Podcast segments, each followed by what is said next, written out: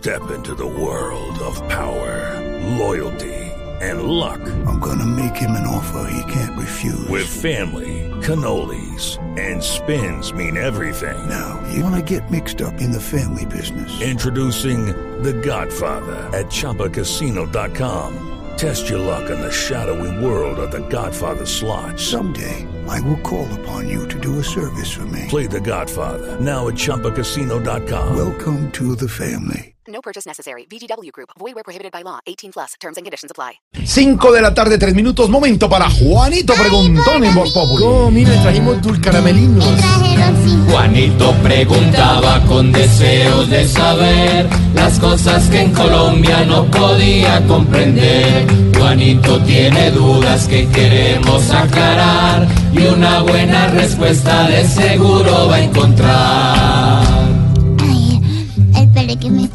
Estoy pasando un cocholático. A ver, Juanito, estoy que me contesto. Listo, tío, ahí va. Este narizazo. ¿Cómo? Porque existen algunos que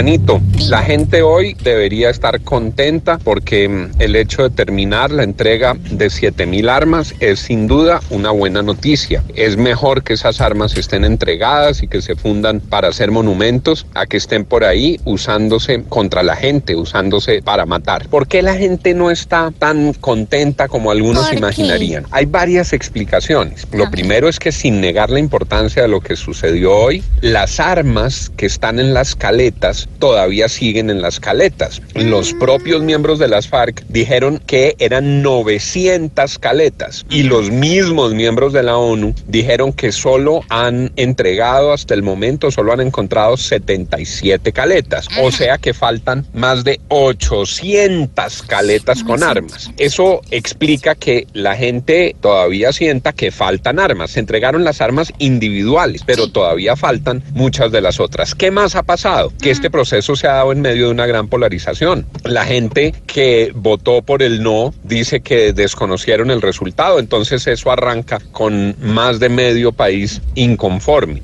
Por otra parte, el hecho de que las FARC entreguen las armas no quiere decir que ya todas las armas del país se silencien. El ELN en este mismo fin de semana es acusado de haber causado la muerte de tres policías en la Vega Cauca y el país está muy preocupado por nuevas manifestaciones terroristas como el MRP y lo que ocurrió en el Andino. Amigos del proceso de paz han dicho que en las zonas que están dejando libres las FARC están llegando disidencias de las FARC, es decir, no todos se desmovilizaron. Está llegando el ELN, están llegando narcos de otros países como narcos mexicanos y hay BACRIM y FARCRIM y el clan del Golfo y los urabeños y los úsuga, esos que van cambiando de nombre y de piel, pero que en el fondo es una misma manifestación criminal. Entonces, eso explica que la gente todavía tenga algunas dudas. Por otro lado, cuando las FARC dicen que no tienen ni un peso, que no tienen sino las tres medias que mostraba Timochenko en su morral, les encuentran a los que van para Neiva como 10 mil dólares. La gente tiene dudas y la verdad es que la gente en Colombia no confía mucho ni en las FARC ni en Juan Manuel Santos. Eso lo dicen las encuestas. Por todo eso, Juanito, es que hoy no hay una expresión colectiva de júbilo porque hay muchas dudas. Pero yo sí quiero decir, a pesar de las dudas, que lo que ha sucedido hoy es muy importante.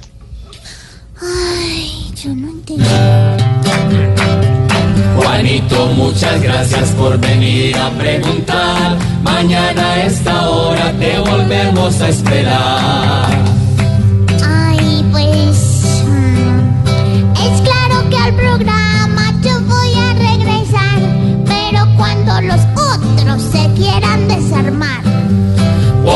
Juanito preguntón, siempre buscando explicación. Solo Blue Radio le dará contestación. La FARC, NEPL, ¿Eso se trae en el ADN? Aquí nos tomamos el humor en serio.